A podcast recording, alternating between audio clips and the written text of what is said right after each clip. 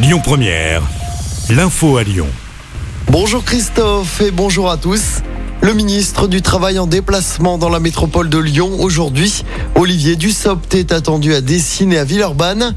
Une visite consacrée à l'insertion des personnes les plus éloignées de l'emploi. Il ira d'abord au foyer Notre-Dame des Sans-Abri de Dessine avant d'aller à Villeurbanne pour visiter à Medialis, une structure d'insertion par l'activité économique. Bonne nouvelle pour les amateurs de sport d'hiver. Même si les stations de ski n'échappent pas à l'impératif de sobriété énergétique, les clients pourront skier normalement cette saison. Les professionnels du secteur doivent réaliser 10% d'économie d'énergie, au même titre hein, que toute l'industrie. Mais les mesures choisies ne devraient pas impacter les skieurs. C'est en tout cas ce qu'assure Jean-Luc Bock.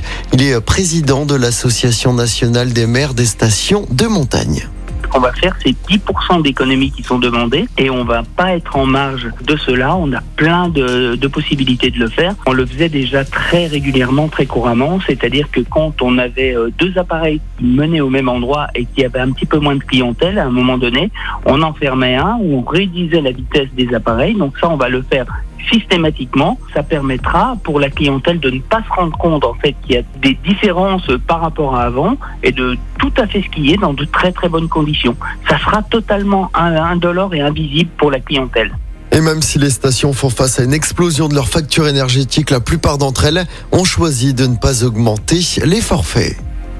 Dans l'actualité, cette vague d'indignation à l'Assemblée nationale après un incident jugé raciste hier, incident qui a conduit à une suspension rarissime de la séance de questions au gouvernement qu'il retourne en Afrique, a lancé le député RN Grégoire de Fournas, alors que le député de la NUP, Carlos Martins Bilango, parlait au même moment du sort des migrants en Méditerranée.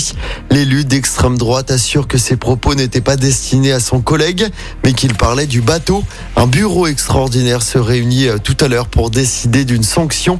Emmanuel Macron s'est dit heurté par des propos intolérables. On termine avec du sport en tennis. D'abord avec la défaite de Caroline Garcia au Masters. La Lyonnaise a été battue par la numéro 1 mondiale Igaz Viatek. Score final 6-3, 6-2. Malgré cette défaite, Caroline Garcia peut encore se qualifier pour les demi-finales du tournoi. Pour cela, il faudra battre Daria Kazatkina ce samedi. En football, début de la 14e journée de Ligue 1, avant-dernière journée avant la Coupe du Monde au Qatar. Ce soir, 3 reçoit au cercle coup d'envoi 21h.